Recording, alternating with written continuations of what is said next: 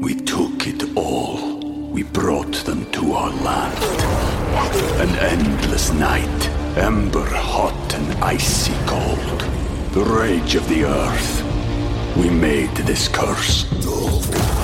Carved it in the blood on our backs. We did not see. We could not, but she did. And in the end, What will I become? Senwa Saga. Hellblade 2. Play it now with Game Pass. Una revelación divina del infierno.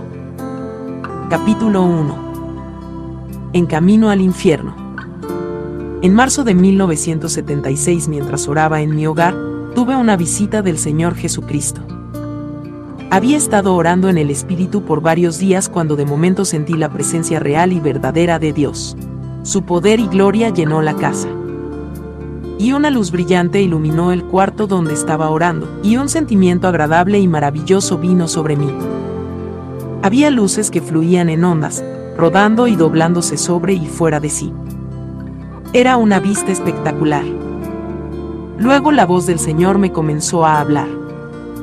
Él me dijo, soy Jesucristo, tu Señor, y quiero darte una revelación con el fin de preparar a los santos para mi venida y para restaurarlos a mi justicia. Los poderes de las tinieblas son reales y mi juicio es verdadero. Hija mía, te llevaré al infierno por mi espíritu y te enseñaré muchas cosas que quiero que el mundo conozca. Yo me manifestaré muchas veces a ti, sacaré tu espíritu de tu cuerpo, y te llevaré verdaderamente al infierno. Yo quiero que escribas un libro y relates las visiones y todas las cosas que te revelaré. Tú y yo juntos caminaremos por el infierno. Haz un registro de estas cosas que fueron, son y están por venir. Mis palabras son verdaderas, fieles y de confianza. Yo soy el que soy, y no hay otro después de mí.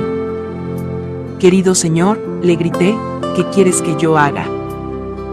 Todo mi ser quería gritarle a Jesús para reconocer su presencia.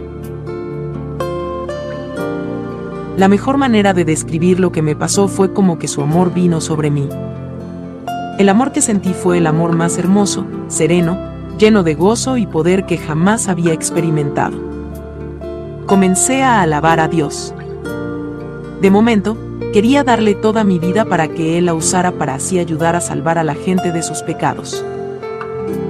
Sabía, por medio de su espíritu, que el que estaba conmigo en el cuarto era realmente Jesús, el Hijo de Dios. No puedo encontrar palabras para expresar su presencia divina. Pero yo sé, y estoy segura que era el Señor. He aquí, hija mía, dijo Jesús, te voy a llevar al infierno por mi espíritu para que puedas hacer un registro de su realidad, para que digas a toda la tierra que el infierno es real y para que traigas a los perdidos de las tinieblas a la luz, del Evangelio de Jesucristo. Instantáneamente, mi alma fue tomada de mi cuerpo. Jesús y yo ascendimos fuera de mi cuarto hacia el cielo. Yo me daba cuenta de todo lo que estaba aconteciendo alrededor de mí. Miré hacia abajo y vi a mi esposo y a mis niños dormidos en nuestro hogar. Era como que había muerto y mi cuerpo había sido abandonado en la cama mientras que mi espíritu iba con Jesús, hacia arriba por el techo de la casa. Parecía como que todo el techo había sido enrollado hacia atrás y yo podía ver a mi familia dormida en sus camas. Sentí el toque de Jesús mientras decía, no temas, ellos estarán seguros. Él supo mis pensamientos. Trataré, hasta donde mis habilidades me permitan, de contarles paso por paso lo que vi y sentí. Algunas de las cosas no las entendí. El Señor Jesús me dijo el significado de la mayoría de ellas, pero algunas cosas no me las reveló. Yo las sabía en aquel entonces, y ahora sé que estas cosas verdaderamente estaban sucediendo, y solamente Dios me las pudo haber enseñado. Alabado sea su santo nombre. Pueblo, créanme, el infierno es real.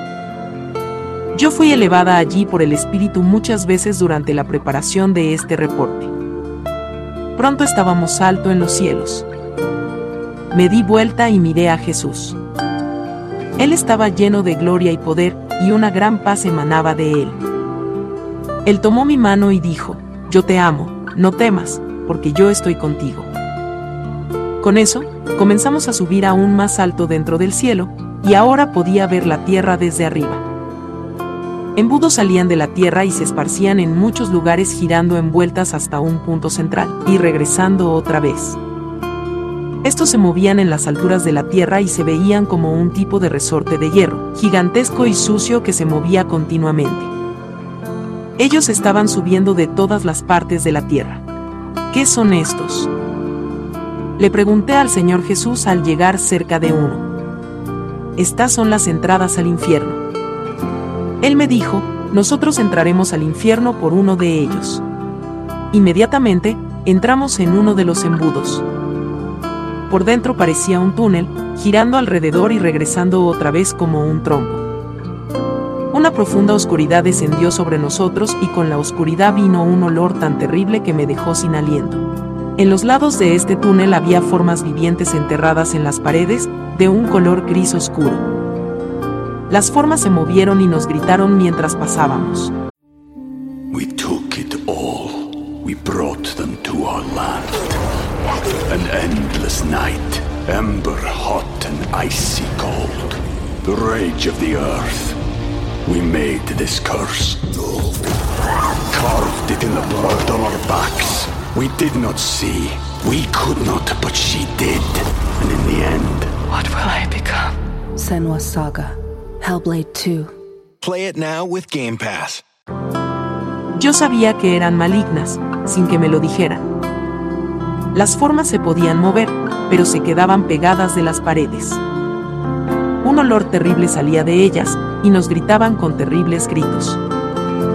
Yo sentí una fuerza maligna invisible dentro de los túneles. A veces en la oscuridad yo podía descifrar las formas, una neblina sucia cubría la mayoría de ellas. Señor, ¿qué son estos? Yo le pregunté mientras me agarraba fuerte de la mano de Jesús.